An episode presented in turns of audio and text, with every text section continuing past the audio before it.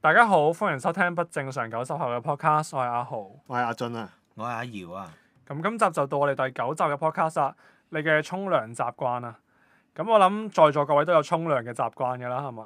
應該有嘅，正常嘅應該有嘅。應該有嘅，好似有啲經驗咁啊，我都記得。係依稀記得有啲人依稀係咧啊都有二十幾年嘅經驗㗎，沖咗廿幾三十年涼，應該都〜 冇錯，都有翻啲心得嘅，我都 可以講下。咁咁平時你哋喺咩時候會沖涼㗎？我就當然夜晚一定會沖啦，但係通常朝頭早起身咧都會沖一次嘅。我自己都差唔多。即係如果尤其是係要翻工翻學嘅日子，我基本上朝頭早，因為朝頭早未必沖呢個感覺，應該係話瞓覺前一定沖啦。唔係應該話上床前，我上床前一定沖，我接受唔到自己污糟上嗯自己張床嘅。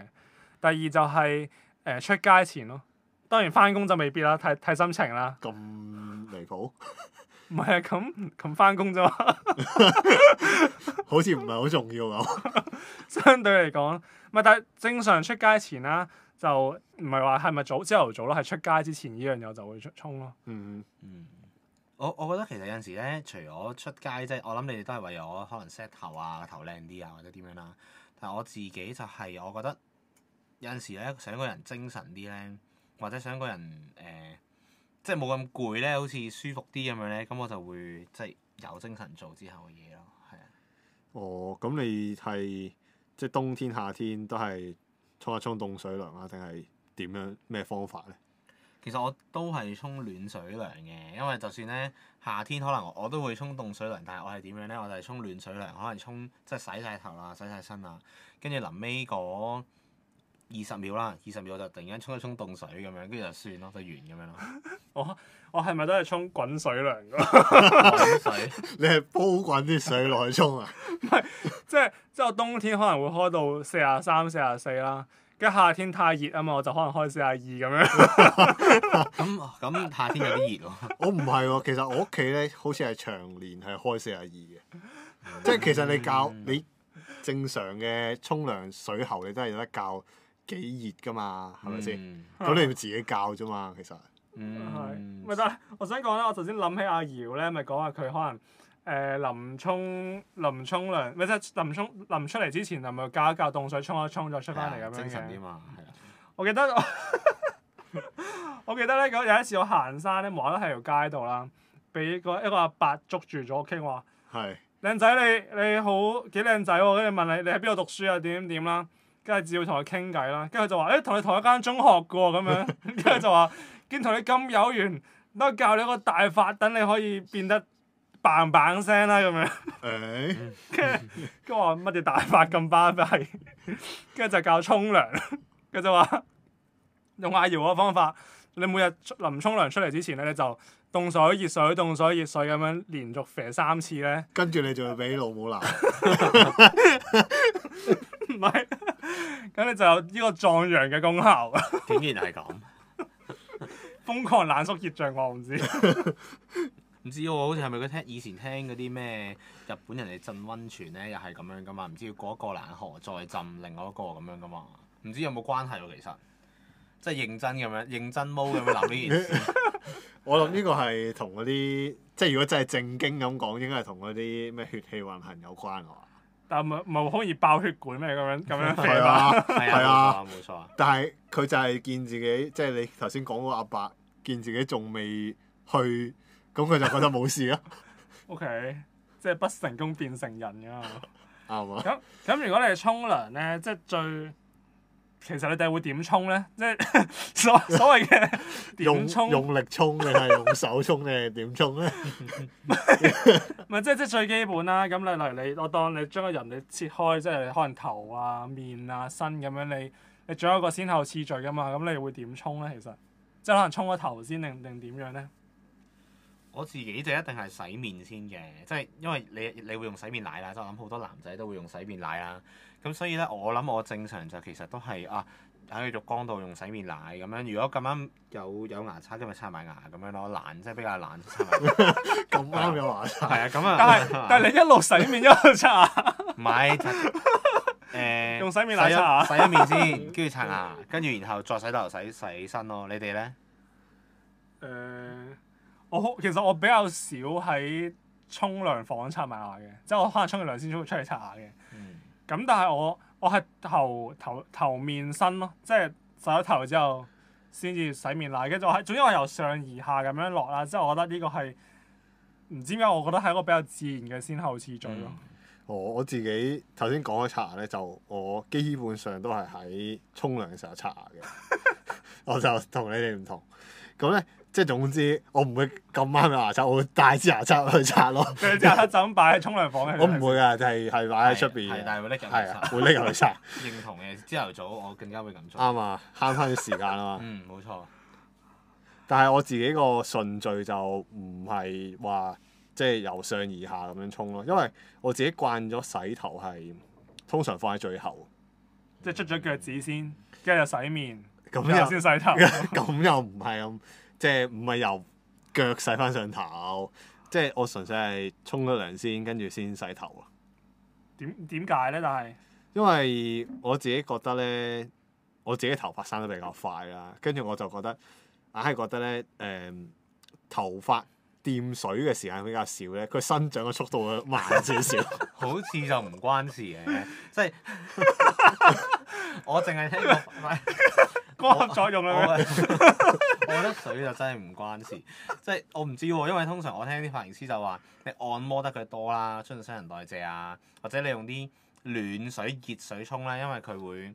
或者滲啲肥料上去，唔係料 即係即係佢就應該會有用。但係如果你問我浸唔浸水，我就覺得冇乜關係。同埋就算你臨即係你臨尾先沖都好，其實誒、呃你咪減少咗佢濕水嘅時間咯。唔係，但係我沖涼我好但係濕水嘅難時，間我好難會令到個頭濕唔到水嘅喎，即係我由得個花灑就咁啡，我頭都係會一早就濕咗嘅咯。唔係佢可能都會濕到，但係我諗阿俊嘅意思就係唔係真係成個濕晒，因為你知咧你要濕個頭都要你要摷噶嘛，你唔摷佢唔會濕噶嘛。濕頭，即啱係啊！你你唔摷佢，即係會個面有少少水咧。同埋個頭頂應該會冇咁濕嘅，即係最主要係髮尾嗰啲位咧，因為你正常你洗洗洗洗條頸啊手咁，你會揩淋到係髮尾係啊㗎總嘛會嗨到嘅。係啦，應該係啊咁樣啫。我諗佢嘅意思係，唔係，但係因為我自己係好怕咧，即係沖涼醃眼嗰啲咧，所以我覺得洗咗頭嗯係啊係啊先，我就可以慢慢沖身定點樣咯。都係嘅，都係嘅。我 agree 嘅。咁但係你沖涼你仲會，即係你有冇特別會用啲乜嘢？即係例如可可能我自己咧，我頭髮咧，我淨係可以用某啲牌子嘅洗頭水啦。如果唔係，就會好油啦，唔知即係嗯唔知似乜咁樣咯。我自己就其實冇乜誒好大嘅講究嘅，但係即係 I mean 最近啦，但係以前咧就會用嗰啲防嗰啲叫咩啊內熱啲嗰啲叫即係唔知嗱，唔係啊，即係外熱髮蠟即係唔係啊嗰種有一種洗頭水係你防反嗰光啲啊燥 即係你吹風筒嘅熱咧，令到哦佢你髮尾開叉嗰種啊。嗯嗯。我我個頭比較短咯，咁多年都唔使點用風筒呢樣嘢，冇乜呢個煩惱。關於風筒，我一陣間有啲嘢想 分享。不過不過，但我哋講埋呢個呢個洗頭水。唔係因為你因為佢個因為阿阿俊個頭要光合作用啊嘛，所以係啊咪 要係咪要啊，內熱 咯。我我自己就就有都轉過嘅，以前就梗係冇所謂啦，後生細個嗰陣。但係咧，我我都係偏油嘅，所以我就用用啲好比較乾爽嗰啲嘅又。要似賣廣咁但係告，幫你佢繼續啦。 但係因為身邊咧，你咪有啲即係而家啲人咪話咩嗰啲誒無矽嘅洗頭水會好啲嘅，唔嗯 哼霸係啊王係咪係即係即係咁講啦。咁但係去到而家年紀開始大咧，咁啊咁啊甩頭髮啦，反驚咁樣甩頭髮啦，所以就就可能就會用啲稍為誒、可能有啲防脱功效啊嗰啲咯，我唔知啊。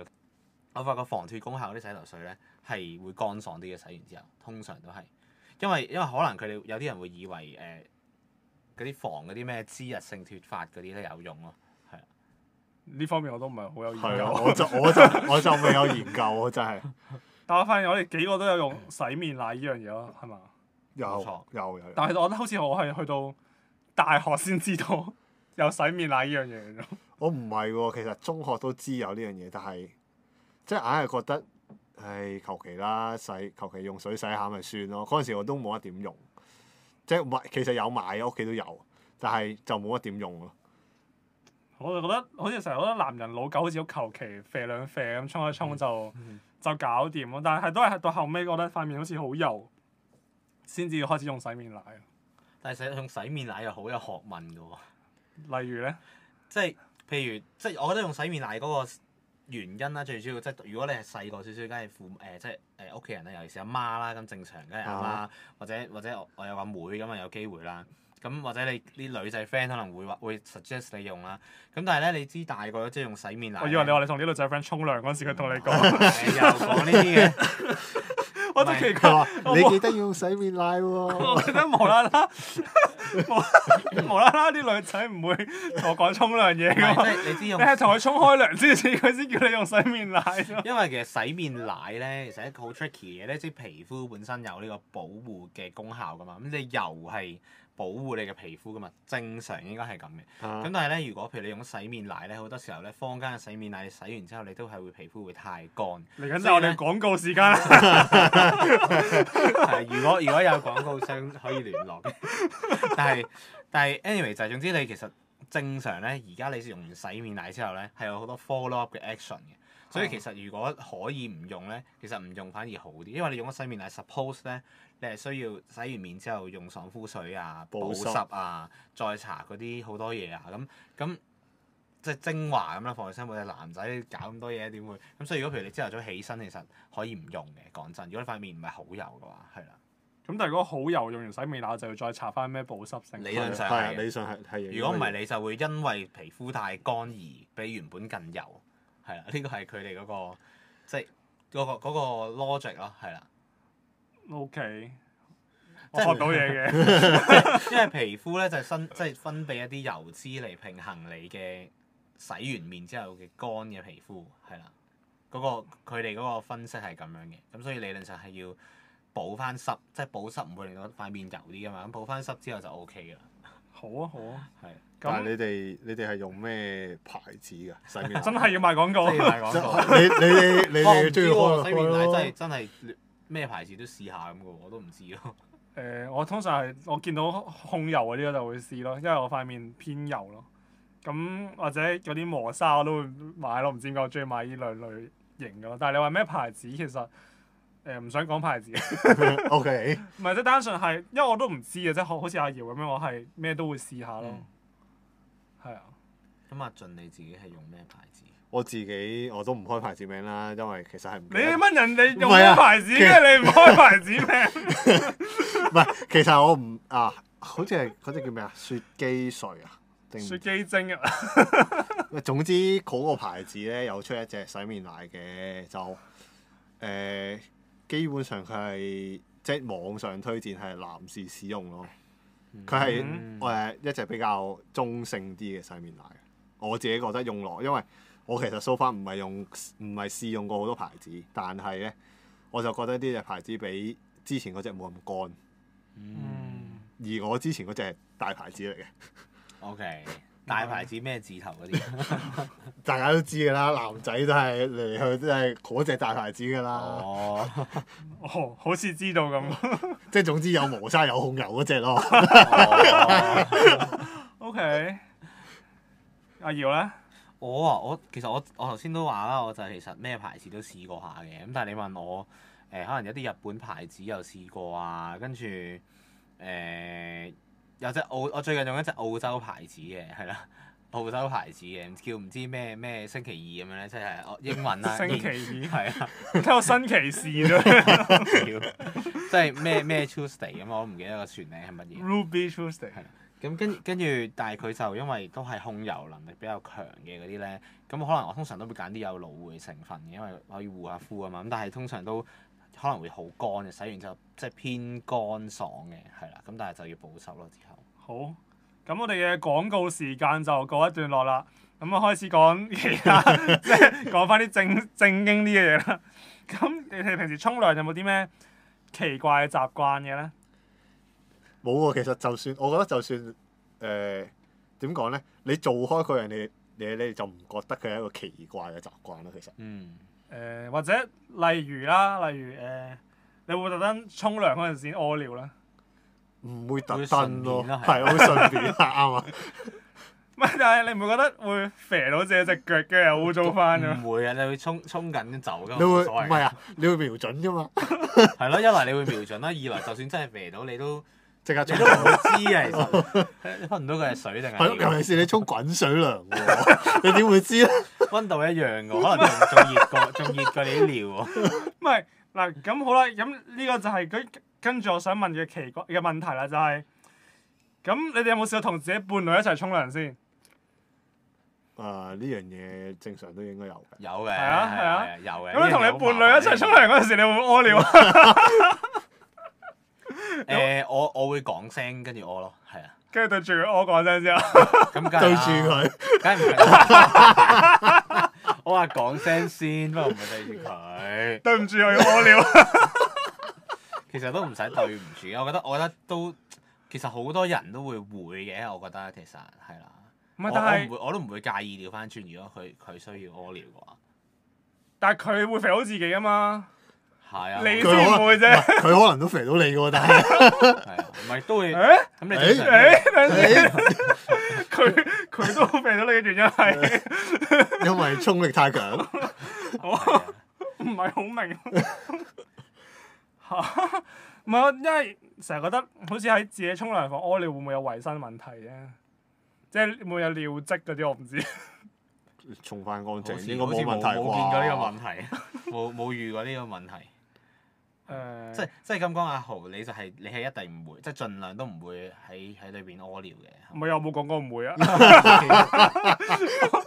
我問啫嘛，唔係我覺得好似有啲道德問題，但係我都係會做咁解啫 嘛。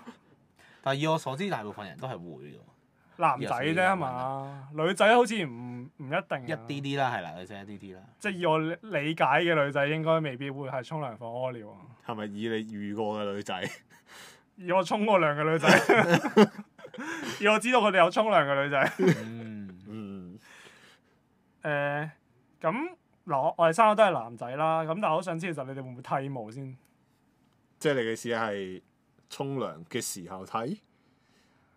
誒、我覺得唔煲係，其實其實我問呢個問題冇意思，因為我唔會睇。我覺得 both 嘅。誒、我成日沖涼嗰 走音添，我成日沖涼嗰時剪毛咯。咁但係啲啲毛咪跌晒落去個個兜度，再即係之係後咯，再即整係翻即係咁樣。嗰個排水口 咪但係如果你剪得太 但係你頭髮點甩都應該勁過你啲毛啦，係嘛？你啲毛有幾密啊？唔係有有冇咁多咁長啊？唔理論上唔係喎，如果你計密度嘅話，你一你即係你頭髮你係甩咗個頭髮先會跌落去個兜度噶嘛，你唔係成個頭髮拍落去。唔係，但但係你剪你唔係成個剪走啊嘛， 即係即係你剪頭髮咁你唔剪係，碎。即係如果你剪係修剪個長度嘅話，其實都好多下嘅喎，因為你全部一齊截修剪嘅長度啊嘛，你諗下係咪？係咯。係你全誒你全個範圍修剪嘅長度嘅話，都一定多過頭髮好多定啦。係你我哋唔好考慮呢個收失唔失佢唔嘅問題先得。係定定唔係等陣先，定係你修剪左邊架底，唔修剪右邊架底啊？咁你係好少啦。誒係應該大部分部位嘅毛都男仔都都都會有翻少少咁上下嘅，即係 I mean 因為你你又啊唔理啦，咁你哋有冇收毛先得㗎？ 走音。有梗係有㗎，我自己冇，我有啊。但係嗰陣時會太長或者太攣嘅咩？問下問下阿俊先，阿俊話佢冇冇呢個習慣，我冇習慣，冇呢個習慣。但 係真係㗎。係啊，唔即係係你嘅意冇思，你嘅意思係誒太長，所以太攣要修剪。你你你係啊而家問我呢樣嘢啊係嘛？啊係啊我覺得有冇呢個冇情況冇冇呢個問題，啊冇或呢個者令需到要自。己有啲有啲位唔舒服啊，覺得誒誒好煩啊咁樣，有冇啲咁嘅情況？我又暫時冇咁嘅問題。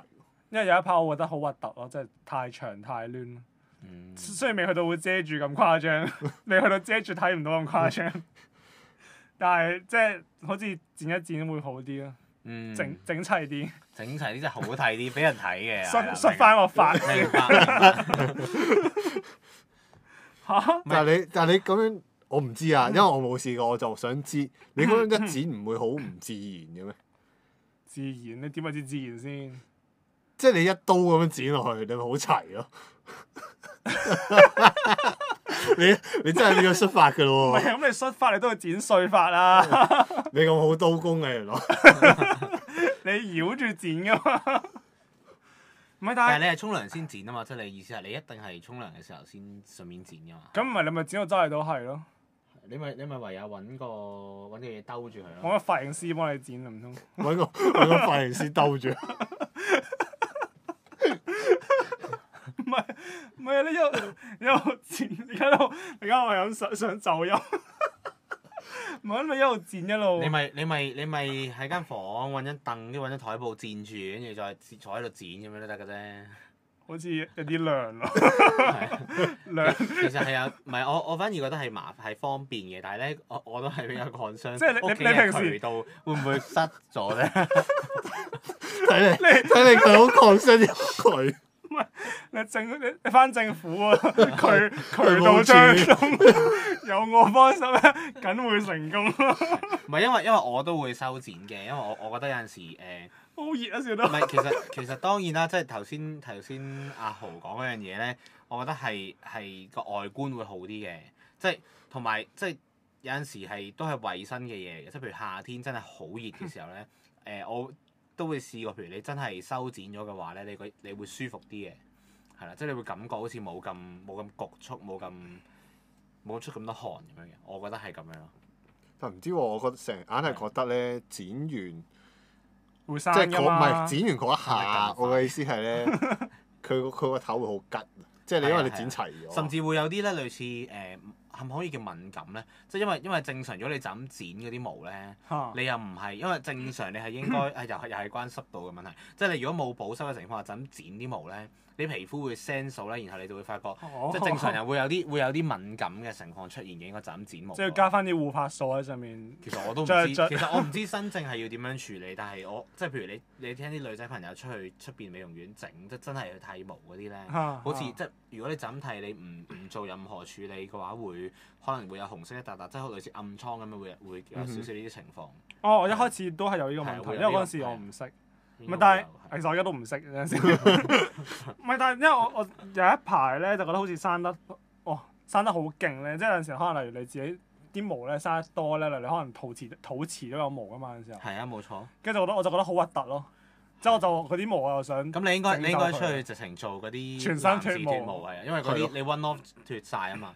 因為其實我我自己都有試過咧，誒、脱毛，真係自己啊！我冇出過去自，即係出過去脱啦。但係我自己試過，真係可能誒誒剃乾淨之後，再攞誒、梳可能我唔知啊，攞攞啲鬚刨咁樣幫手整整乾淨咁樣啦。咁但係一來敏感嘅問題會好好嚴重啦，二來就係、誒、除咗敏感嘅問題之外咧，就係、剃完之後，其實生翻嘅速度仲快啦，然後生翻之，如果你唔理佢咧，嗰、個嚴重即係濃密程度會更多勁咯，係啊，嗯，咁或者哦我我我哋今日最後都嗰種好多不服去講呢個脱毛嘅問題，或者如果咁多聽眾，特別係男士嘅聽眾都有呢個脱毛嘅心得，都可以同我哋分享翻啦。咁留言翻俾我哋嘅，咁都歡迎去翻我哋嘅 Facebook 或者 IG page 去同我哋誒 share 翻你嘅一啲沖涼或者脱毛嘅經驗啦咁樣。咁我哋今集嘅時間都差唔多啦，拜拜。拜拜拜。